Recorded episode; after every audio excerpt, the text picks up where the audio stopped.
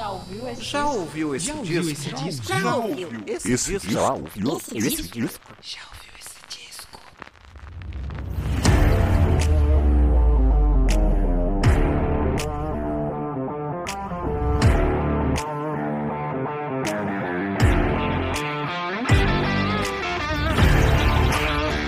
Começando mais um podcast Já ouviu esse disco? Eu sou Danilo de Almeida e esse é o podcast aqui onde eu falo sobre discos. É exatamente esta é a quarta temporada do podcast onde nós estamos fazendo uma retrospectiva, nome aí que alguns ouvintes deram aí para essa temporada. Gostei, ficou bem melhor do que do que eu tava falando antes. Então a gente tá fazendo uma retrospectiva aqui, 2021, né, até 1991. Estamos relembrando aí álbuns que foram lançados aí nesses 30 anos de música que eu vou falar pra vocês, está dando um trabalhão pra fazer. Tanto vocês que deram uma pequena atrasadinha aí nessas últimas semanas, mas vai sair, vou continuar fazendo aqui, por isso que é importante vocês deixarem o feedback aí, porque é um negócio que dá muito trabalho de fazer realmente. E vocês que estão dando feedback, muito obrigado. Eu tô separando tudo, eu não estou esquecendo de vocês. Eu não tô mencionando o nome de vocês aqui nos programas, porque no final da temporada eu faço um episódio só sobre feedbacks. Eu bato um papo de como foi produzir a temporada, o que, que eu achei, como foi fazer esse trabalho aqui. E também falo o nome de todos vocês aí que comentam lá no Instagram, arroba já ouviu esse disco. E também comentam no Twitter, arroba já ouviu o disco. E se vocês não quiserem comentar nesses dois lugares, vocês podem comentar na minha conta pessoal lá no Twitter, arroba 22, né? Número 22, Danilo Almeida. Comenta lá, fala, ô seu burro, você tá dando informação errada. Ô, você esqueceu de falar disso, você esqueceu de falar daquilo. Se quiser elogiar também, o elogio é sempre muito bem-vindo. Deixa a gente animado para fazer mais programas aqui, né? Para entregar mais episódios desse podcast onde eu falo sobre discos. E se você estiver ouvindo aí também pela rádio Rio Vox FM em Rio das Pedras 107.9, também muito obrigado. Você pode seguir a gente lá nas redes sociais também. Fala que você ouviu aí pela Rio Vox. Eu quero saber se você conheceu o programa pela Rio Vox. Se você não estiver em Rio das Pedras, você pode ouvir na Rio Vox, lá na Rio Vox FM. Tem aplicativo para você baixar e ouvir. Meu amigo Léo Nossetti tá lá também com outro programa muito bom, aliás, muito melhor que esse aqui, que é o I Wanna Rock. Ele tá lá também. Todo o pessoal da Rio Vox, um abraço aí. E aí você me pergunta, mas por que, que devo ouvir ou já ouviu esse disco pela rádio? Ninguém ouve mais rádio. Lá na Rádio Rio Vox, se você ouvir o programa lá, começa sexta-feira a partir das 8 horas da noite. Depois que termina o episódio, tem uma playlist selecionada lá com algumas músicas rolando aí sobre os discos mencionados aqui. Então, você que tá aí saindo, indo fazer algum rolê sexta-feira à noite, claro, se cuidando, né? Passando álcool gel, máscara na cara. Você que tá indo fazer alguma coisa, tá limpando a casa, tá passando uma roupa, tá lavando a louça, você pode ligar lá na 107.9 ou no site riovoxfm.com, no aplicativo também. Ouvir aqui eu falando aqui sobre os discos e depois você pode ouvir umas musiquinhas aí sobre o disco de cada ano aí, sobre os discos mencionados no episódio dessa retrospectiva, né? 2021, 1991. O programa hoje, então, é sobre aí os discos de 2014, como você pode ter visto pelo título, pela capa. Se você caiu aqui de balão, tá aí ouvindo pela rádio, este é o programa sobre discos de 2014. Bastante coisa já nesse aqui, se eu não me engano, é o sétimo episódio sétimo, oitavo episódio. Já estamos chegando aí nos 10 episódios e logo logo a gente vai terminando, né, a saga dos 2010, né? Ali a gente já passou 2021, 2020. Agora estamos passando por esses anos aqui dos anos 2010. Logo logo a gente vou pensar em dar uma mudada nesse formato, até porque para deixar também não serem aí 30, 31 episódios do mesmo formato igual, para não ficar maçante de fazer e não ficar maçante de ouvir também. Então, até terminar os 2010, a gente vai seguir nesse formato aqui que consiste em esse bloco aqui, né, que sempre existiu no podcast, que eu bato esse papo com vocês rapidamente, passo os links aí para você seguir a gente, deixar feedbacks e tudo mais. E depois a gente entra com um bloco que eu menciono alguns discos rapidamente, né, que talvez eu não gostaria tanto de fazer um episódio ou solo ou de colocar nos destaques, mas também pode ser discos que sejam tão bons que eu quero fazer um episódio exclusivamente deles lá mais pra frente, né? Nas próximas temporadas. E depois a gente entra no bloco com destaques, né? Onde eu escolho ali de 4 a 6 discos lançados nesse ano aqui, que está sendo o tópico desse programa. E eu falo um pouco mais sobre eles, a gente ouve um pouco mais da música de cada disco. Então, esse é o formato que a gente vai até levar até ler o episódio de 2010, eu garanto que vai ser esse o formato aqui. Depois a gente vê como que continua, né? No episódio de hoje, se você não viu a capa desse episódio, você não teve noção nenhuma de quais discos estarão nos destaques hoje aqui, teremos discos pesadíssimos, heavy metal de novo aqui. Eu acho que semana que vem, nos discos de 2013, do, aí, 2013, para quem gosta de música pop, vai ser uma maravilha. Vai ser maravilhoso. Quem não gosta também pode ouvir que vai ter música, muita música boa. Assim como quem não gosta tanto de heavy metal, escuta esse episódio aqui, vai que tem alguma coisa que te cativa aí nesses discos que eu vou comentar hoje. Então, vou pedir pro DJ subir a trilha sonora. Não vai subir heavy metal, pelo contrário. Pra você que já ouviu mais de um programa aqui dessa temporada, sabe que a primeira música ali desse próximo bloco que vai vir não tem muito a ver aí com os destaques, justamente porque é um bloco para essas músicas que não viraram destaques. Eu dou uma atenção a mais para elas aqui. O DJ vai subir um som aí muito conhecido, de uma cantora aí muito conhecida também, e eu já volto para falar mais sobre os álbuns de 2014.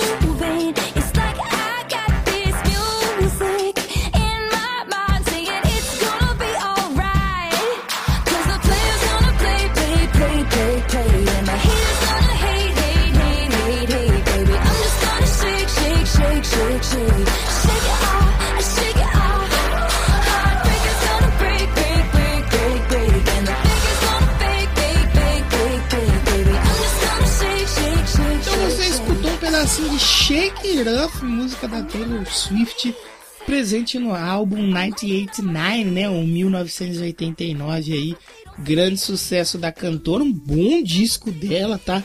Eu realmente não sei como que ela foi parar naquela sonoridade cansativa, tão um pouco chata desses dois últimos discos. Aí eu entendo que ela é uma cantora que gosta sempre de estar tá mudando essa sonoridade, mas realmente ela mudou muito e pô, tem essa música clássica aí nesse disco que é Shake It Up no disco da Taylor Swift de 2014, o 1989. Que também lançou um disco bem bacana aqui em 2014 foi a Lana Del Rey, que tá sempre aparecendo aqui, né?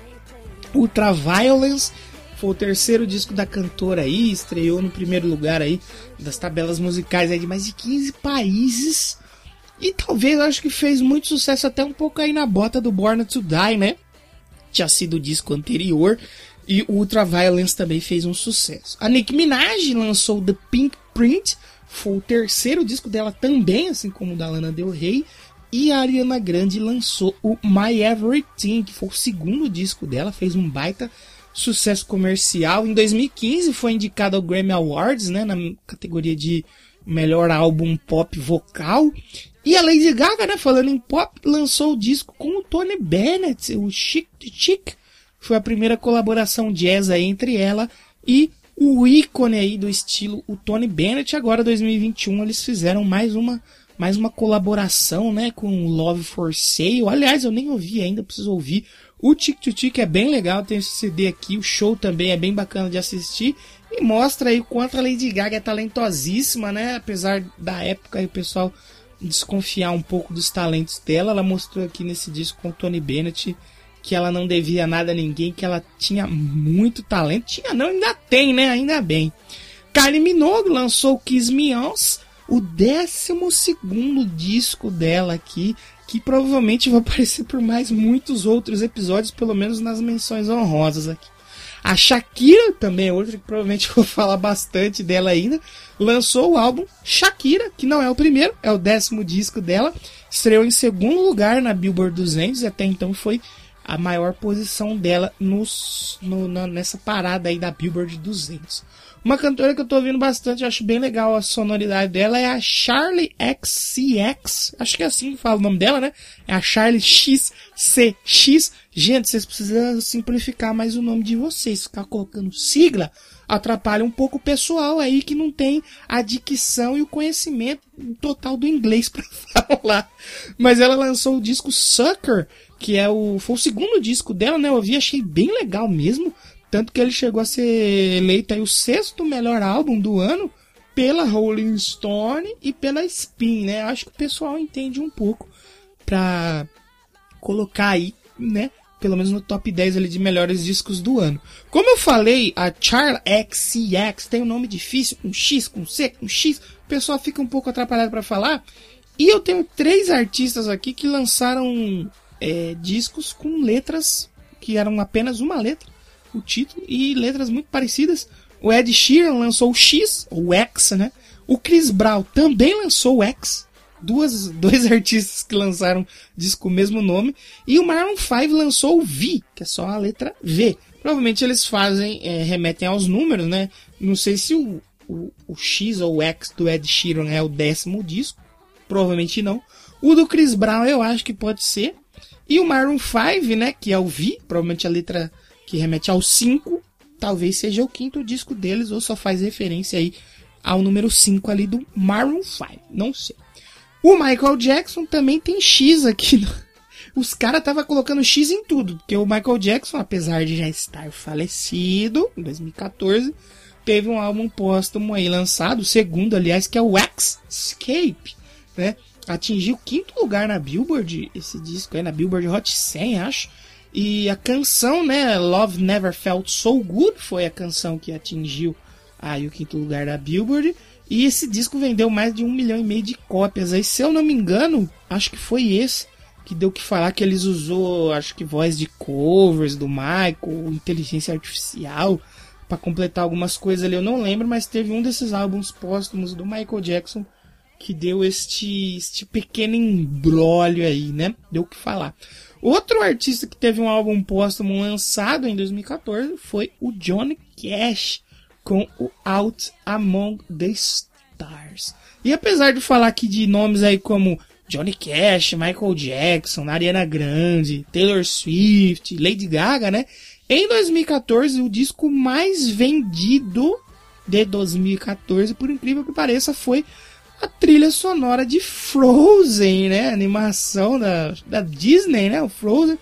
Que tem, pô, também tem Let It Go, né? Essa música é, essa música é maravilhosa, uma das melhores aí dessa geração dos 2010 aí.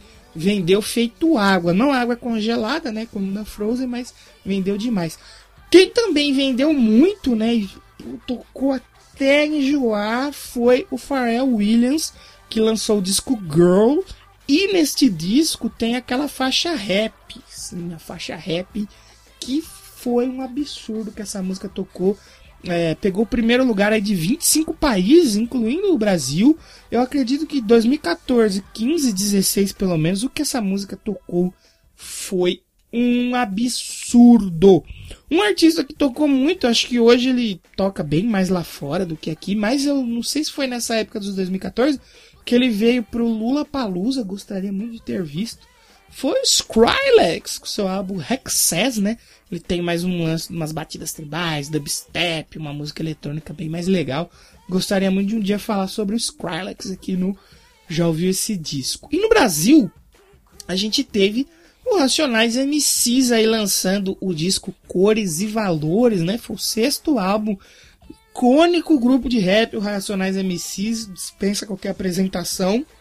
E foi o primeiro disco de inédita deles em 12 anos. Se eu não me engano, esse disco é um disco que tem faixas bem mais curtas, né? Se comparado aos outros discos do Racionais. Acho que a maior música tem 5 ou 6 minutos, é uma coisa assim. Uma banda que tem músicas bem curtinhas e que tem um nome muito legal, o disco, é o DFC, banda clássica. Eu não sei se eles são hardcore, se eles são punk. Eu já ouvi algumas coisinhas assim do DFC, mas nunca me aprofundei tanto. Mas o disco tem um nome sensacional. Sequência Animalescas de Bicudas Giratórias. E o disco é bom, tá? Ele parece que é um disco que foi feito pelo Ratos de Porão lá nos anos 80. Ele tem muita sonoridade dos anos 80, assim, do Ratos de Porão, mas é um disco de 2014. Baita de um disco agressivo, muito bom, muito bacana de ouvir. Se você gosta de música mais crua, né? Mais rápida, violenta, DFC é uma banda que você pode gostar muito. E falando em Ratos de Porão, né? Eles lançaram um disco também em 2014, quase falei aqui, tá? Foi o Século Sinistro, um baita de um disco também. Pura agressividade, violência, né? Disco cru. É o Ratos de Porão. A banda muito visceral, né? Outra banda também bem agressiva que teve a sua estreia, né? O seu primeiro disco é, lançado em 2014 foi a Nervosa com o Victim of Yourself já falei delas aqui em outra ocasião, gosto bastante. Se você já acompanha faz algum tempo, sabe que Nervosa é uma das minhas bandas aí favoritas. Também a gente teve aí outros dinossauros do rock brasileiro, Titãs, lançando o Nhengatu, né? 10 quarto disco do Titãs que foi indicado ao Grêmio Latino. E falando em dinossauros da música, né? O Pink Floyd lançou The Endless River, o último disco aí do Pink Floyd. Não ouvi, confesso que Pink Floyd eu ouço algumas coisas, só gosto muito do Dark Side. Disco sensacional, já esteve aqui, não foi feito por mil episódio, mas já esteve aqui, mas eu confesso que o The Endless River eu não ouvi ainda. Quem também teve o seu último álbum lançado em 2014 foi o Tom Petty and the Heartbreaks, que lançou o Hypnotic Eye, o Tom Petty ele veio falecer em 2017, né? Não sei se esse era o plano dele, que esse disco fosse o último, mas como ele veio a falecer, acabou sendo o último. Outro dinossauraço da música, o Robert Plant, lançou o Lullaby and the Sizzlers Horror, décimo disco dele. Eu tava lendo um pouco, ele foi muito aclamado pela crítica, né? Elogiaram pra caramba esse disco dele. E é o Robert Plant, né, gente? Já saindo um pouco dos dinossauros aí, indo pra música é, metal sinfônico, que eu gosto bastante. O Epica, também outra banda que eu sou grande fã, lançou The Quantum Enigma. Teve três bandas que lançaram discos muito legais aí que eu tava ouvindo e gostei.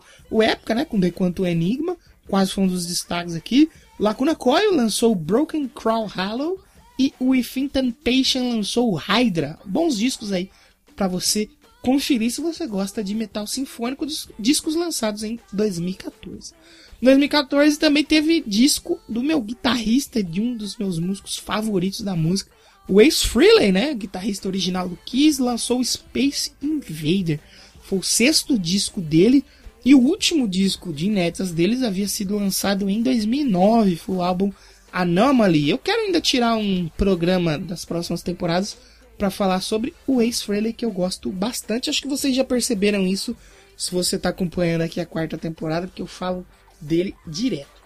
O Steel Panther, né, lançou o All You Can Eat, é, falando sobre hard rock, glam rock. Foi o terceiro disco do, da banda, né, que faz uma sátira e é toda essa cena glam, essa cena farofa, né.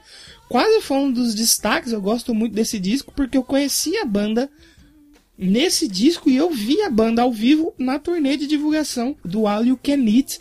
Disco muito bacana, quase, quase foi um dos destaques. Ainda dentro do glam rock, né? Glam rock, hard rock, rockzão farofa, o Sebastian Bach também lançou aí o Give and Hell.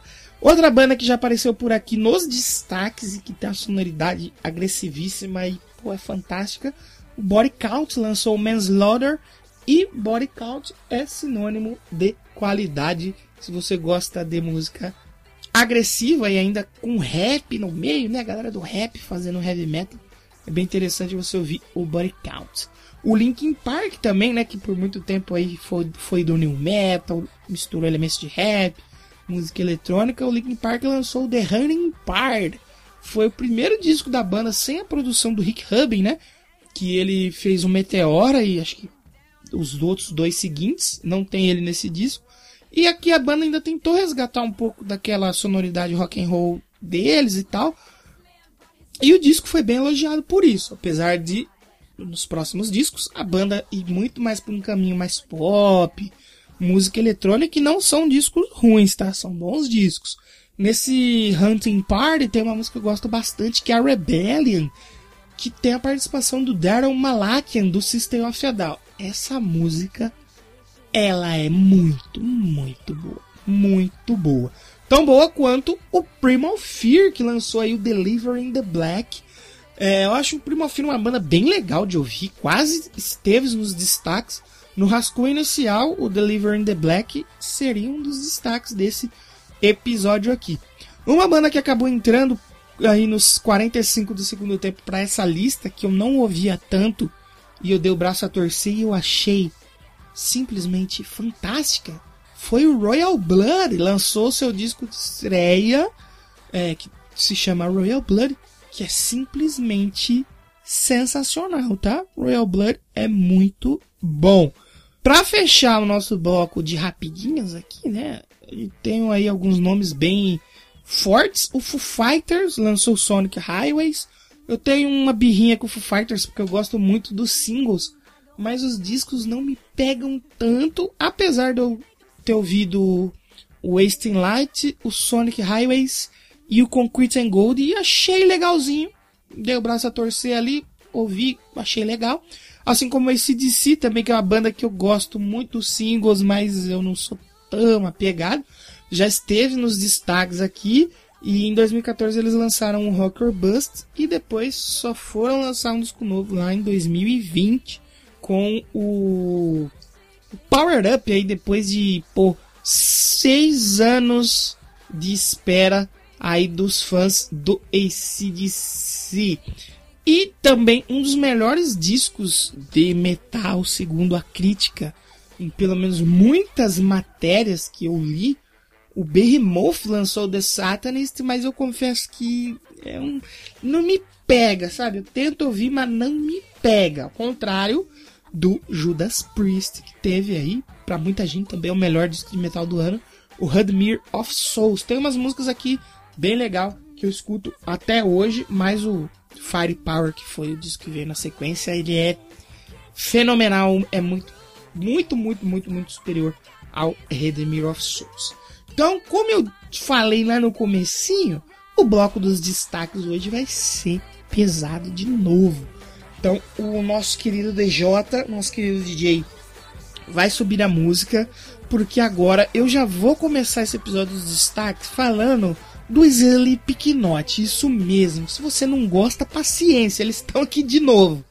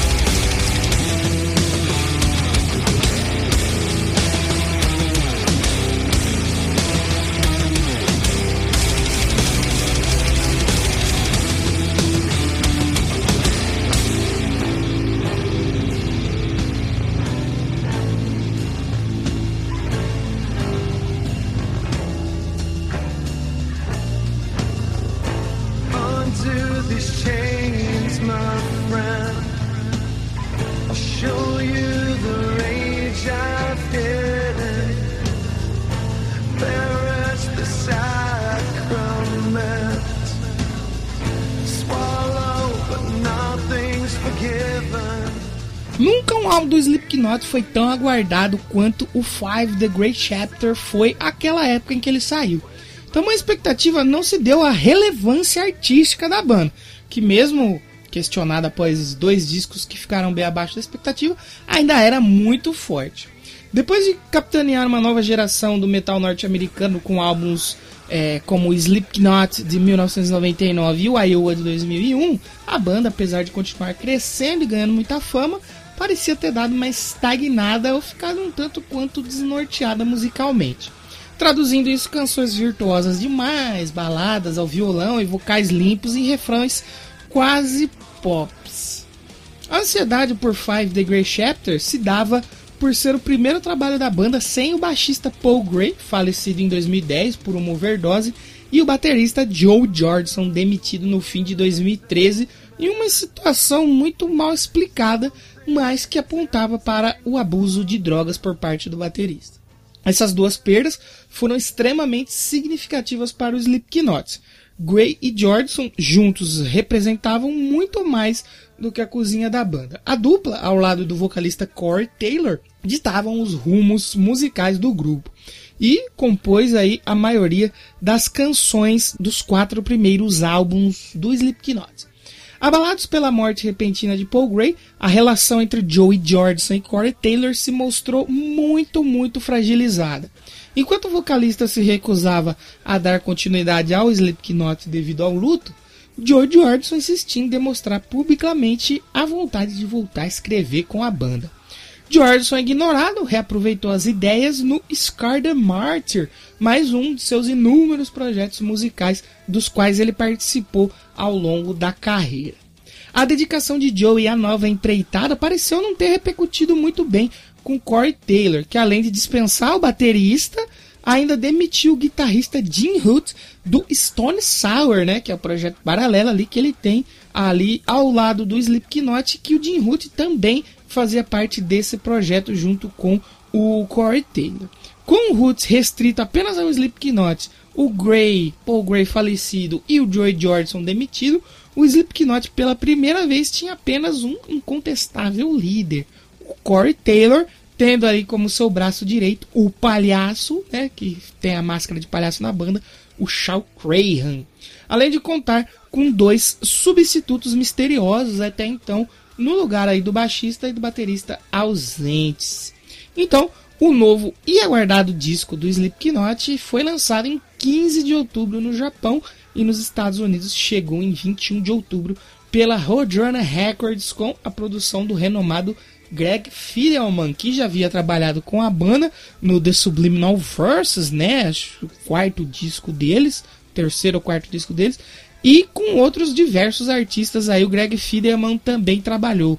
Ele trabalhou aí com a Adele até o Slayer, passando ali por o Chu, Metallica, Black Sabbath, esse cara já trabalhou com muita gente boa, está aqui também no disco do Slipknot. O título, claramente, né, faz uma referência aí ao falecido baixista Paul Gray, e o som mostra uma banda amadurecida, extremamente competente e única. Um som que algumas vezes remete até um pouco aí ao trash tradicional, mas também sem perder a originalidade do Slipknot, o peso, a velocidade e a agressividade da banda.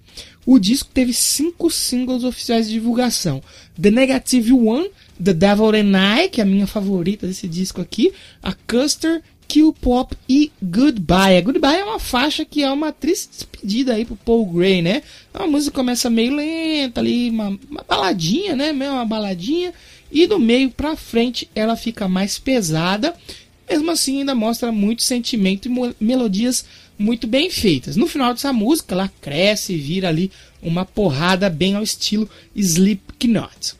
Corey Taylor é um vocalista aí que ele é bem versátil, né? Às vezes até chega a parecer que tem dois caras cantando no disco. Por, por exemplo, como acontece aqui na faixa Nomadic, onde tem uma parte cantada que ele usa uma voz mais gritada, né? Um gutural, voz rasgada. E no refrão ele já entra com uma voz um pouco mais melodiosa, mostrando aí sem dúvida que ele é uma das personalidades mais talentosas do metal mainstream na atualidade também é uma das mais importantes.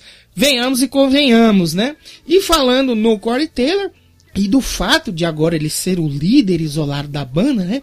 A faixa The One That Kills the Least tem um começo bem semelhante a uma música do Stone Sour, que é o projeto que ele tem em paralelo com o Slipknot. Ele canta com a voz mais limpa aí na maioria das músicas. E ele mostrou aqui que o Slipknot poderia muito bem seguir esse caminho aí do Stone Sour, já que é ele que manda na brincadeira agora. Mas mesmo assim, essa faixa, ela depois ela vem com peso, tem as guitarras aí do James Hoot, do Mick Thompson, que aí eles mostram que isso aqui ainda é Slipknot puro e agressivo. É louvável o fato que a banda tenha conseguido se manter de pé e firme depois de alguns contratempos e desastres pessoais, né? E se o objetivo do disco era garantir a sobrevivência da banda, o Five The Great Chapter cumpre bem a missão. E o álbum teve um ótimo desempenho comercial desde o seu lançamento. Ele vendeu 132 mil cópias só na primeira semana, sendo o segundo álbum do Slipknot a alcançar a primeira colocação na Billboard 200. Ainda nos Estados Unidos, o álbum chegou ao topo da Billboard Digital Albums, Billboard Hard Rock Albums e Billboard Rock Albums, tendo alcançado o topo nas paradas musicais no Japão, Austrália, Canadá, Rússia e Suíça e ficando ali no top 5 do Reino Unido, Alemanha, Irlanda, Áustria, Nova Zelândia, México, Dinamarca e Finlândia. O Five, The Great Chapter, apesar de ser um ótimo disco e ter feito um baita de um sucesso comercial, né? Mantendo o Slipknot vivo aí mesmo depois de tantas tragédias, né? Que poderiam muito bem até decretar o fim da banda. Ainda houveram alguns críticos que disseram que o álbum soou é, como mais o mesmo, é um tanto quanto repetitivo e tal. Ainda assim, se você pegar e comparar ele com outros álbuns pesados lançados em 2014, ele ficou devendo e muito aí, segundo né, crítica. Já a próxima banda a qual eu falo agora, ela é muito elogiada justamente pela criatividade e habilidade de sempre surpreender em novos trabalhos, misturando muita técnica e peso a cada novo álbum. Eu falo agora do Mastodon com seu álbum Once More Hound the Sun.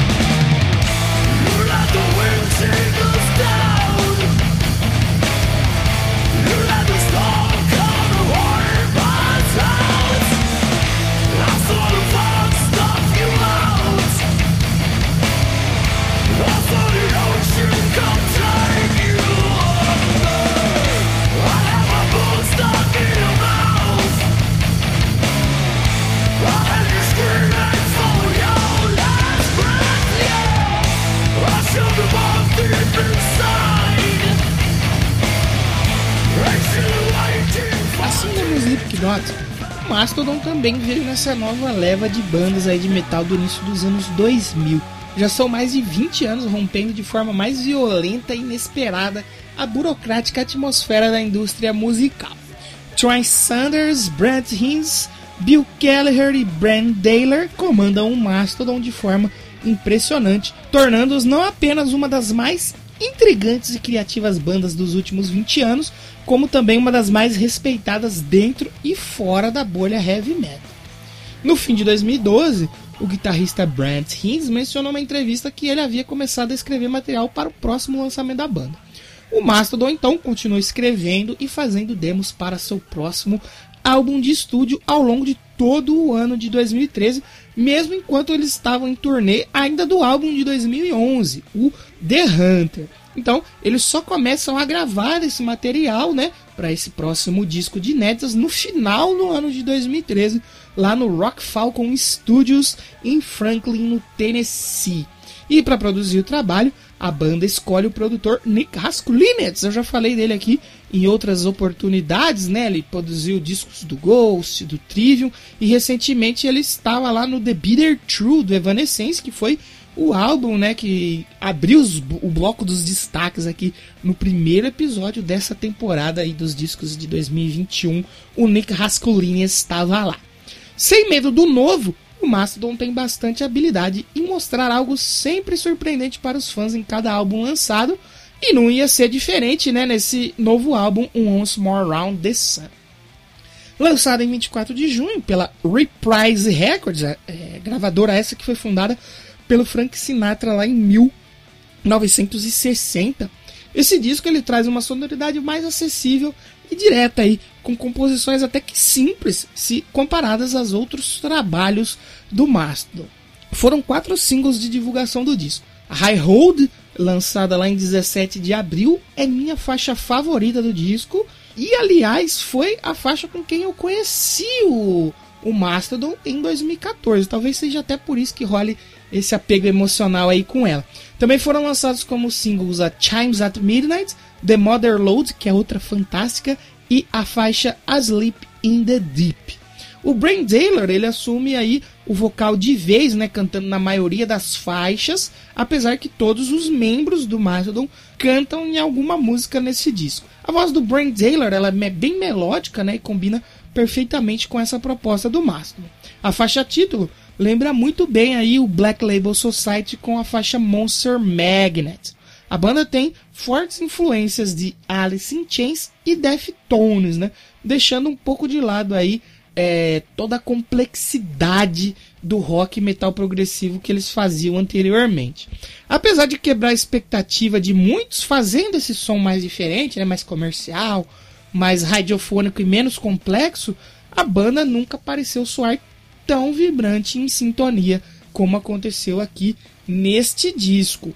E mesmo indo para essa é, por esse caminho mais popular, né, mais comercial, o Mastodon ainda consegue se manter fiel à proposta inicial da banda, misturando ali um pouco do som mais complexo e, e pesado com algo mais co comercial, de um jeito que poucas bandas de metal conseguem fazer, né? Eles criam uma ponte ali entre o metal mais complexo, mais técnico, mais pesado e um metal que poderia facilmente aí tocar em alguma rádio ou até passar na televisão.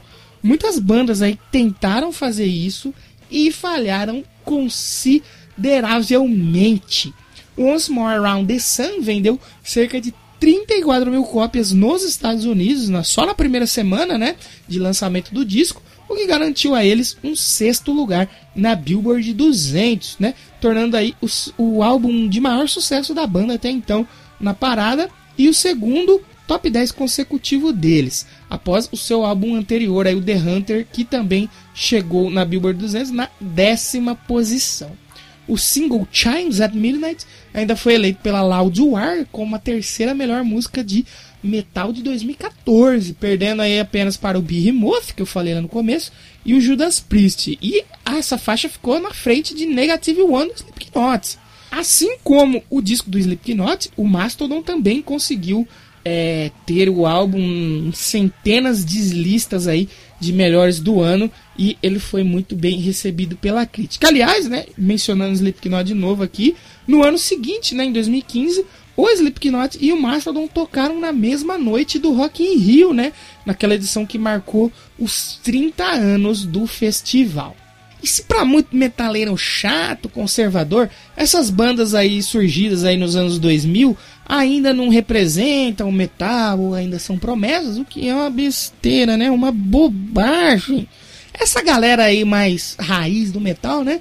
Pode se deliciar também com dois grandes nomes aí do estilo lançando discos que apesar deles não figurarem no mainstream como é o caso do Slipknot, eles têm grande importância dentro da música pesada. E o primeiro que eu falo aqui é o Exodus, que lançou o disco Blood In, Blood Out.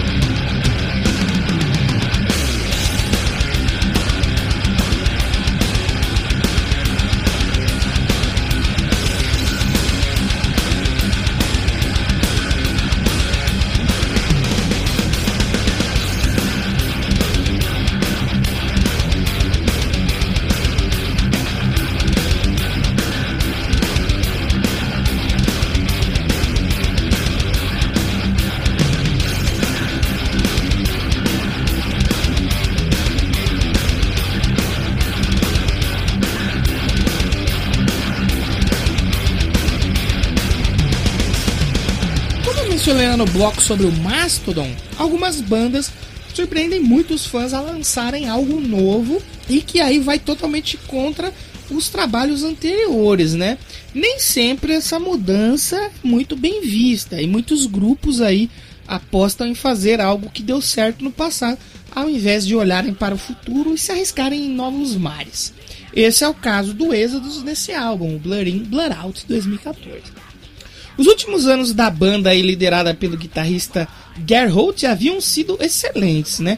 Do disco Temple of the Damned de 2004 até o Exhibit B The Human Condition, o quinteto aí da Bear emplacou uma sequência de quatro excelentes álbuns de estúdio. Isso até sem contar o Leather Be Blood de 2008, que é uma regravação do clássico Bonded by Blood de 85, só que com os vocais do Rod Dukes, que era o vocalista até então. Mas, como eu disse, em muitos casos o que importa é o passado e não o futuro. O que vale é o que os fãs querem e não as possíveis aí pretensões artísticas dos músicos que muitas vezes querem mudar e fazer algo novo, como eu falei lá no caso do Mastodon, que saiu de algo mais complexo para algo mais comercial e diferenciado. Aqui o Êxodos, eles fazem uma mudança sim, mas não é na sonoridade não. Que eles mandaram embora o vocalista Rod Dukes, que era um bom vocalista, aliás, e eles mandaram ele embora poucos meses antes aí de lançar esse disco e eles chamaram de volta o clássico vocalista aí Steve Zitor Souza, né, que ele estava fora do Êxodos desde 2004, após participar do disco Temple of the Damned. Algo semelhante ao que aconteceu com o Anthrax, né, que também lançou é, disco próximo dessa época, se eu não me engano foi 13, que eles lançaram Worship Music, e eles tinham o vocalista John Bush, estava no lugar do Joey Belladonna, e eles mandaram o John Bush embora e chamaram o Belladonna, aí, vocalista clássico da banda. A nostalgia sempre vende muito bem pro fã. Em resumo, esse disco do Êxodos explica com perfeição como funciona uma parcela dessa cena do heavy metal e do mercado fonográfico que abrange esse público. Esse disco ele é voltado para os fãs saudosistas, né? Para as pessoas que tiveram a banda como parte importante de suas vidas e buscam resgatar esse sentimento que tinham lá no começo, quando conheceram a banda. Ou como eu falei lá no episódio onde eu mencionei o ACDC, que também já apareceu hoje aqui com o Rocker Burst. E, é, essa, é, essa galera, né, esse tipo de banda, eles pregam para pessoas convertidas. Eles não querem trazer um novo público, pelo menos eles não fazem muita questão disso.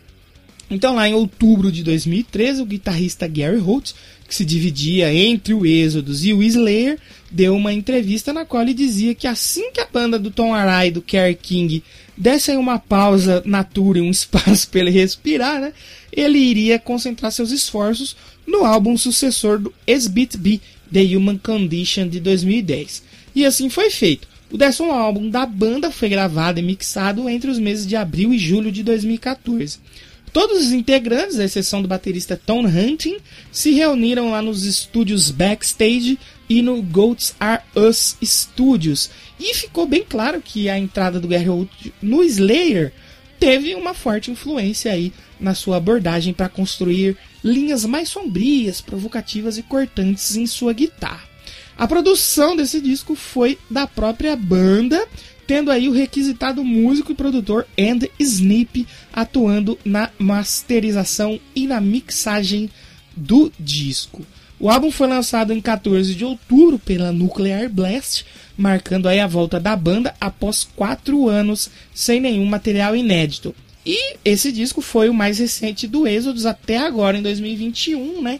Quando a banda vai lançar no próximo dia 19 de novembro o disco Persona Não Grata. Ser fã do Êxodos realmente não é muito fácil, né? Os caras demoram muito para lançar alguma coisa. Poxa, Êxodos, deixa eh, os fãs aí na seca por muito tempo. Aos fãs que valorizam a história do estilo e da banda, o Blur In, Blur Out é especial, pois conta com a participação do guitarrista Kirk Hammett, aquele Kirk Hammett mesmo, do Metallica, ele executa um belo solo em Sound the Wounds, né? E ele saiu do Êxodos rumo ao Metallica para substituir o Dave Mustaine lá em 1983. E ele não deixou nenhum registro oficial com a banda até agora, né? Se você não sabia disso, o Kirk Hammett já foi do Êxodos bem lá no comecinho. Quem também participa do disco é o Chuck Billy do Testament. Ele canta na faixa Beat Gay e acaba até remetendo um pouco aí o projeto Dublin Death Patrol, que contava com o Chuck Billy e o Steve Zitro Souza dividindo seus vocais poderosos ali neste projeto, o Dublin Death Patrol. Entre as 11 faixas aí, vale destacar a faixa título, né, Blur In, Blur Out, que é muito boa e também ganhou um, um videoclipe de divulgação. As já citadas aqui Sound the Wound, que tem o Kirk Hammett, e a Beat Cake, que tem o Chuck Billy, e também aí muito legal as faixas Collateral Damage, Boar Harvest e Food for the Worms. A gente tem nesse disco aqui 62 minutos, que embora é, seja um álbum longo, né, mais de uma hora, aí, um pouquinho mais de uma hora, com canções igualmente longas, ele não deixa aí a desejar nada ao fã da banda e do estilo, que como eu falei, a banda queria isso mesmo, agradar quem já era fã e não trazer uma galera nova. O vocalista Steve Zitro Souza não poderia ter um retorno mais triunfal à banda aí do que com um disco que agradasse a todos os fãs. Claro que ele foi muito bem recebido pela crítica e pelo público. E após o lançamento desse disco, a banda saiu em turnê aí que teve início aqui na América do Sul e depois retornou aos Estados Unidos, onde eles tocaram com Slayer e com o Suicidal Tendencies. Em 2015, eles saíram como a banda de apoio do Testament, né? do Chuck Billy, que eu já mencionei aqui, e depois eles chegaram até a abrir shows aí para o King Diamond. O Blood In, ele chegou em 29 no charts da Alemanha, 30 na Finlândia e na Suíça e 38 lugar na Áustria e na Billboard 200. E ainda na Billboard, o disco se destacou na categoria Top Hard Rock Albums, né? De hard rock não tem nada, mas eles ficaram em segundo. E na Top Independent Albums, eles pegaram uma sexta posição. E também na Top Rock Albums, décimo primeiro lugar. Nada mal para uma banda que, como eu vim repetindo ao longo desse bloco do Êxodos, eles não tiveram a intenção assim de cativar novos fãs, né? Eles apenas pregaram para os seus fãs que já eram convertidos. Outro nome da música pesada, né? Eu falei que tiveram dois nomes ali clássicos que lançaram discos em 2014, discos muito bons, né? A gente teve o Êxodos e outra banda que lançou um pátia de um disco bom pra caramba foi o Accept com o seu álbum Blind Rage.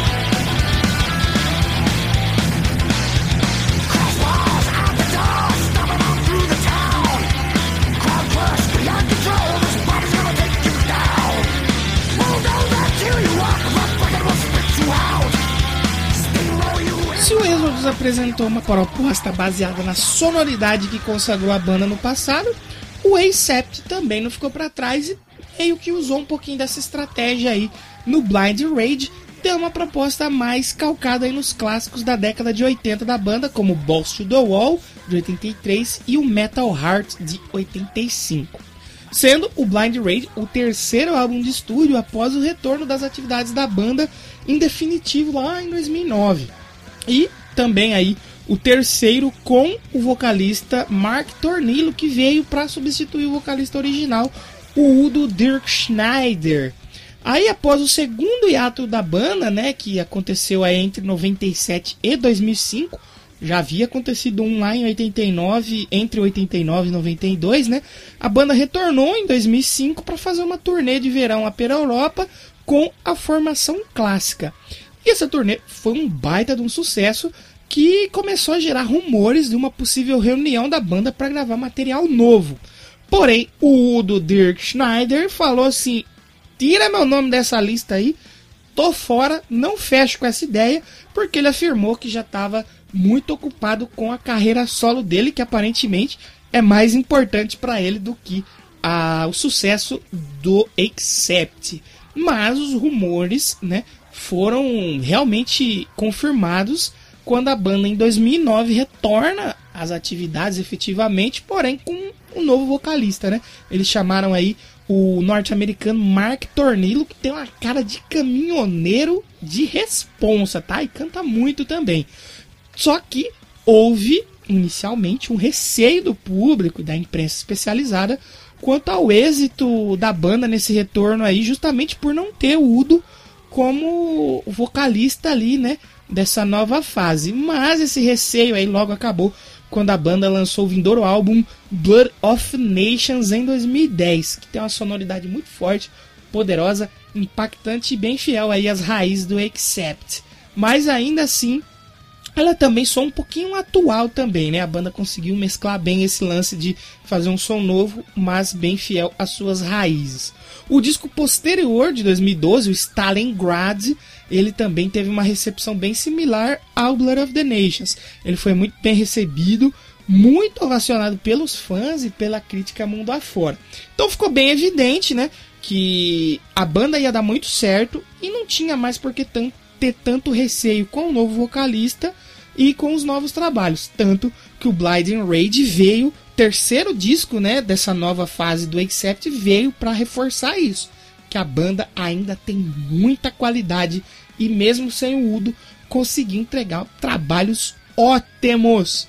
O disco ele foi lançado em 15 de agosto e assim como o Blur In, Blur Out do Exodus, que eu falei agora há pouco, ele também saiu pela Nuclear Blast e ele também conta com o músico e produtor Andy Snip, que aqui ele produziu o disco, aliás, o terceiro consecutivo dessa nova fase do Accept. E depois do Blind Rage saíram mais dois discos, o de 2021 é muito bom e também tem a produção do Andy Snip, que parece que essa parceria entre a banda e o produtor deu muito certo. O Blind Rage, além do poder dos riffs e a melodia típica do grupo, com refrões aí poderosos e épicos, também é marcado por duas grandes baixas para a banda. A primeira foi aí do guitarrista Herman Frank, que depois que ele gravou Boss to the Walls em 83, ele se afastou do grupo, só voltou em 2009 é, e aí depois ele veio sair após esse disco. E ao mesmo tempo que saiu o Herman Frank, saiu o baterista também. Acho que eles estavam de papinho ali combinando. Eles saíram juntos, né? O Stephen Schwarzman, ele estava no ACEP desde 94 e eles saíram juntinhos. Por que, que eles saíram juntinhos? De conluio? Porque eles formaram aí ao lado do Shimmer, do Destruction, a banda Panzer, né? Eles saíram do Accept em dezembro de 2014 para formar um novo projeto. Dentre as canções mais trabalhadas desse álbum aqui, a Drying Breed se revela aí como uma ótima opção de harmonia nos solos e ótimos riffs, e também tem uma grande performance do Mark Tornillo. A faixa Dark Side of My Heart tem uma pegada meio heavy metal, meio metal farofa, e ela também é muito bonita, né? E ajuda a justificar a banda como um dos maiores nomes do metal tradicional em atividade, né? Músicas como 200 Years, Drawn to the Wolves e Bloodbath Mastermind traduzem o espírito do fã de heavy metal que vai aos shows aí para erguer os seus punhos e bater cabeça durante o show. Essa é a escola Acept, né, de fazer heavy metal que já criou muitos alunos aí, né, já formou muitos alunos aí durante muitos e muitos anos. Minha faixa favorita é a que abre o álbum, né? Foi o único single também desse disco aqui, que é Stampede. Uma música aí que entusiasma aí até os fãs mais raízes da banda, pois contém todas as características marcantes e ímpares da sonoridade do Accept. Com uma introdução melódica e harmônica, ela logo fica bem enérgica e vigorosa, com riffs de guitarra marcantes da dupla Wolf Hoffman e Herman Frank. O vocalista Mark Tornillo dá uma aula de interpretação com ótimas e eficazes linhas vocais. A cozinha é formada por Peter Baltz e Stefan Schwarzman, que saiu de conluio junto com Herman Frank. Apesar de eles terem saído, eles entregam um baita disco aqui, tem que elogiar muito. Eles soam magnificamente aqui em plena forma nesse álbum. Uma pena eles terem saído depois, né? E assim, também seria até um pouco injusto eu não mencionar, mais uma vez aqui, o Wolf Hoffman, né? Com o solo épico aí que ele faz nessa música, que segue uma linha ali meio neoclássica ali, tem uma sensibilidade, um brilhantismo ímpares aqui o que ele faz e eu pude ver o Acept tocando essa música ao vivo lá no Monsters of Rock de 2015.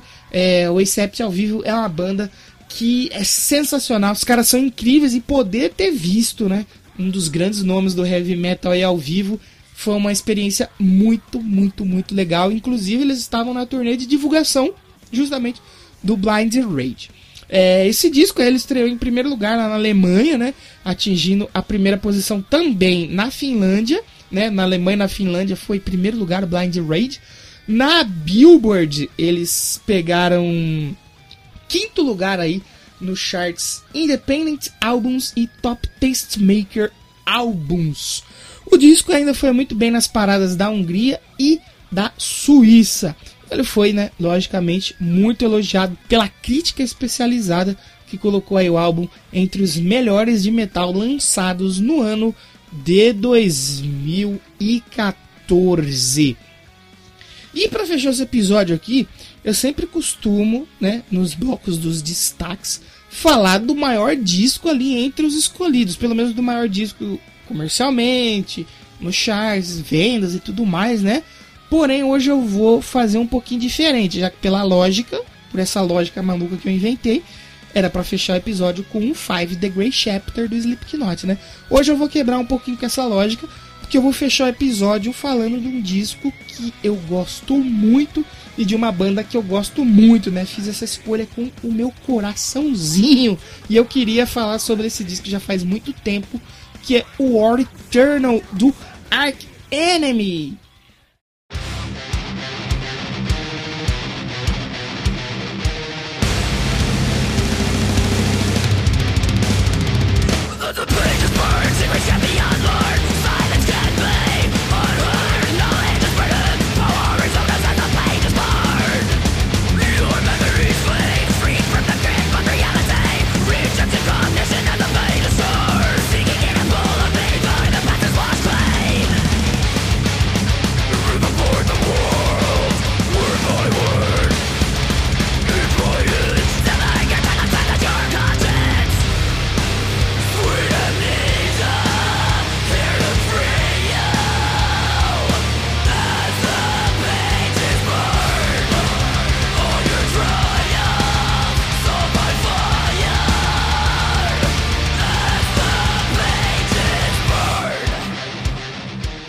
O Ark provavelmente entre 2008 e 2009, eu não me recordo muito bem. Mas o que me conquistou logo no primeiro vídeo que eu vi da banda, e eu nem lembro como que eu cheguei nesse vídeo, foi a performance matadora da vocalista Angela Gosson, que havia entrado na banda nos anos 2000, né, em 2000, substituindo o vocalista Johan Liva. Então, eu passei a ouvir mais aquela banda que na época eu dificilmente ouvia outros é, artistas, outras bandas que tinham a pegada do Ark Enemy, né? Essa pegada mais extrema, com vocal gutural e tal, mais agressiva, eu não ouvia tanto naquela época. Só que o Ark Enemy tinha alguma coisa diferente ali que me cativou. Apesar de não acompanhar a banda fielmente, eu passei a ouvir alguns discos, algumas músicas com mais frequência. E aqui nessa parte da história, entra um lapso de memória, me dá um apagão, e eu realmente eu não lembro porque que eu não acompanhava em rede social, eu, eu realmente não lembro. Eu sei que eu ouvi esporádicas, esporadicamente as músicas no meu computador, era isso. E aí, corta, dá um apagão, eu só me lembro de ir pra Facebook, eu não lembro, ver na Whiplash, alguma coisa assim, que não tinha mais Angela Gosson na banda, que ela não cantava mais no Ark ela tinha saído e que ia vir uma nova vocalista. E, pô, eu fiquei bem, bem, bem triste por saber que aquela vocalista que me conquistou, né? Com aquela performance matadora, não fazia mais parte da banda. E é, eu, assim como muitos outros, provavelmente ficamos ali com o pé atrás, né? Em relação a essa nova vocalista. Só que no meu caso, nem deu tempo de ficar pensando muito, porque quando eu descobri que a Angela não cantava mais, já foi bem assim, muito próximo do lançamento do primeiro single dessa nova vocalista, né? Que foi a faixa War Eternal. Então nem deu tempo de eu ficar muito triste. O meu luto não durou muito, porque eu já ouvi a War Eternal e já fui conquistado. A Liza White Glass, a nova vocalista, né? Até então cantava no Diagonist. E eu não conhecia nem o Diagonist e nem a, a Liza White Glass. É, só que assim como a Angela me conquistou é, anos atrás, lá quando eu vi o primeiro vídeo, a Eliza White Glass me conquistou também. Só que dessa vez eu não fui bobo e não fiquei só ouvindo as músicas, né? Eu, eu, passei a acompanhar a banda religiosamente, né? Não parei mais, acho que o auge dessa minha interação com Ark Enemy aconteceu, é, acho que foi 2019, quando a banda usou uma arte minha para divulgar os shows no Brasil. Foi algo muito incrível assim. E um desses shows eu pude ir. Foi algo realmente assim que me marcou muito, mas essa história é para um outro podcast. Aliás, escutem lá o podcast O Show da Minha Vida, que eu vou contar sobre é, esse show do Ark Enemy lá em algum momento. Caso você queira aqui de paraquedas e não faça ideia de quem é o Ark Enemy, é uma banda de death metal melódico criada lá em 1995. E por que melódico? O death metal é conhecido principalmente pelo seu peso instrumental e agressividade no vocal, né?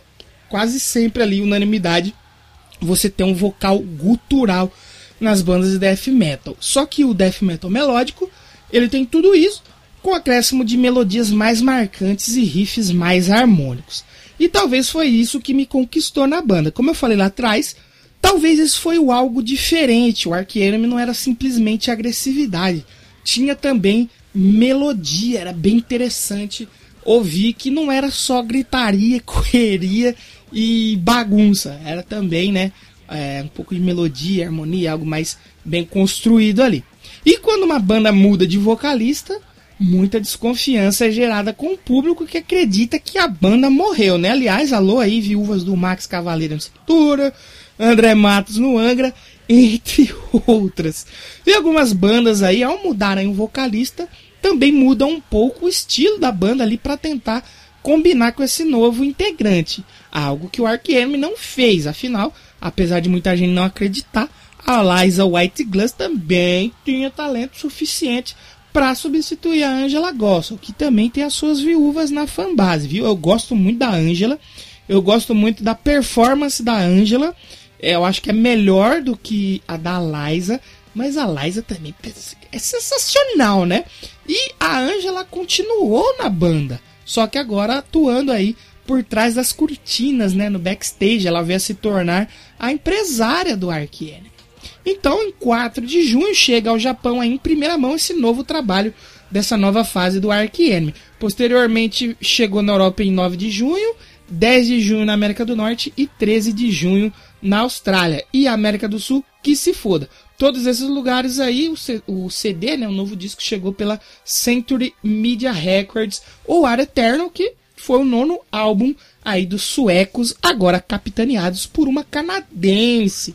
O disco ele tem a produção do guitarrista e dono da banda, o Michael Amott, e na masterização e mixagem tem um velho conhecido nosso aqui, do Já Ouviu Esse Disco, já falei deles em algumas outras oportunidades, que esse cara é um mago da música pesada, o Jens Bogren, é, para divulgar esse, esse, disco, foram lançados aí seis singles, praticamente, né? Metade do álbum ali. O repertório ele é um verdadeiro massacre ele não soa monótono.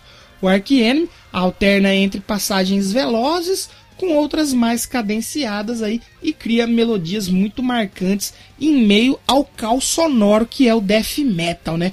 Por isso que eles fazem death metal melódico. E ainda que assim, muitas músicas cantadas de forma quase que meio diabólica ali, com aquele gutural da Liza, essas músicas, algumas delas têm muitas é, referências eruditas. É, metal também é inteligência, gente. Também é cultura, né? O entrosamento entre os integrantes é total, mas o ponto forte, mais uma vez aí, fica por conta das guitarras aí com riffs, licks e solos de primeira categoria. É, o Ark Enemy tem um problema que sempre é, parece que a parceria da guitarra ali do Michael Amott é, cada hora muda uma. Agora que eles se encontraram com o cara, o Jeff Loomis, se eu não me engano, que já faz um tempão que tá na banda. Mas aqui nesse disco, quem toca guitarra com o Michael Amott é o Nick Cordell. E né, ele também ajudou nas composições e eles parecem muito afiados juntos, apesar da parceria não ter rolado por tanto tempo, né? Eles estão bem afiados. A Liz White Glass faz a sua parte aqui como gente grande. Ela não se intimidou por seu primeiro trabalho. Muita gente queria ficar comparando ela com a Angela. E ela mostra que a voz dela é tão assustadora quanto da Angela Gossel. Só que ela ainda é mais versátil. Porque ela consegue cantar, né, aquele gutural, aquele vocal mais rasgado, mais sujo, Porém, tem fases que ela vai pro vocal limpo ali com muita facilidade. No War Eternal, ela não faz isso com tanta frequência. Porém, no álbum seguinte, o Will to Power, ela faz isso muito mais vezes e muito bem, mostrando ter uma grande versatilidade vocal. Eu poderia falar horas aqui sobre esse disco, porque eu ouvi ele muito, ouvi ele muito, muito, muito, muito, muito. Ele chega a soar para mim como uma coletânea, né? eu acho que foi um dos foi o álbum que eu mais ouvi do Ark Enemy, marcou para mim essa volta, esse meu reencontro com a banda, né? Só que eu sei que ele pode soar como uma coletânea, ele é tão bom assim porque é algo pessoal. Pode ser uma pode ter uma galera que vai ouvir e não vai gostar tanto, mas eu gosto muito. Da faixa 1 até a 8 para mim esse disco é perfeito. Não tem nada ali que eu mudaria. Tanto que tem músicas que se consolidaram no setlist da banda, como a própria War Eternal, As the Pages Burn, Will Know My Name e A Stolen Life. O álbum ele ganhou várias versões, né? Na versão de Pack Artbook, a banda coloca uma faixa mais só, né? Que eles fazem um cover para Shadow on the Wall, do Mike Oldfield. É uma coisa que o Ark Enemy sempre fez, né? De é, fazer muitos covers, tanto que eles têm. Eles tinham até então um álbum de covers na versão deles, e agora eles lançaram outro álbum de covers. Eles fazem é, esse lance de botar a cara da banda em outras músicas, né? Bem legal. Também teve uma versão artbook japonesa que aí sim vinha com bastante coisa. Vinha com o disco padrão, vinha com um disco que tinha cinco demos, né? Dessas músicas do War Eternal e tinha um disco também a mais que era só as instrumentais de cada música e também vinha com as tablaturas de guitarra aí para cada faixa. O War Eternal, ele não teve um desempenho comercial invejável como o Slipknot, por exemplo, como o Mastodon, até como, por exemplo, o Accept, mas ele foi muito bem falado pela crítica, né, especializada em heavy metal e tal, em rock, e ele foi colocado claramente aí em listas de melhores do ano. Em várias listas eu vi, fiquei muito feliz porque realmente é um álbum muito bom e é bom saber que outras pessoas gostaram também, não foi só eu. Tanto que no meu coração ele é 10 de 10. Gosto muito desse álbum. Faz tempo que eu queria colocar ele aqui. Ele quase apareceu na terceira, ele quase apareceu na segunda temporada, só que sempre aparecia um ou outro que encaixava melhor ali. E aqui não tinha como escolher outro para fechar esse episódio do que o War Eternal do Enemy. E a gente vai ouvir para encerrar a música o War Eternal, né? Que foi o meu primeiro contato com a Liza, primeiro contato de, né, de muita gente, porque eu comecei a acompanhar essa trajetória dela justamente quando saiu o single, antes de sair o CD, né? Então foi meu primeiro contato ali, não, é, não só com essa nova fase da banda, mas como com a Liza, porque eu realmente não conhecia ela antes desse disco dela com o Ark Enemy. Então, por isso, o War Eternal mora no meu coraçãozinho, não só a faixa, como o disco inteiro. E é a faixa que a gente vai ouvir para encerrar. Semana que vem eu volto com os discos de 2013. Aí vai ser totalmente pop e tem umas coisas muito, muito, muito, muito boa. Se você não é tão do pop, vem aqui semana que vem e ouve, vê o que você acha. Vai ver tem alguma coisinha ali no meio que você curta. Você nem precisa falar para ninguém. Você pode ouvir ali escondido em casa, curtir legal, cantar junto. Não precisa contar para ninguém, não. E se você é do pop, venha também. Pra, né, se eu falar alguma bobagem, você me corrigir. Não esqueça de seguir o podcast lá no Twitter, arroba já ouviu o disco, e no Instagram, arroba já ouviu esse disco. Também ouvir aí na Rio Vox FM 107.9 na cidade de Rio das Pedras. E se você não tiver em Rio das Pedras, você estiver em outro lugar, você pode baixar o aplicativo e você pode ouvir pelo site toda sexta-feira a partir das 8 e depois playlist especial com músicas dos discos citados aqui no episódio. Eu fico por aqui, me despeço de vocês ao som de War Eternal. Até semana que vem. Muito obrigado se você ouviu até aqui. Você é um guerreiro. Muito obrigado e tchau.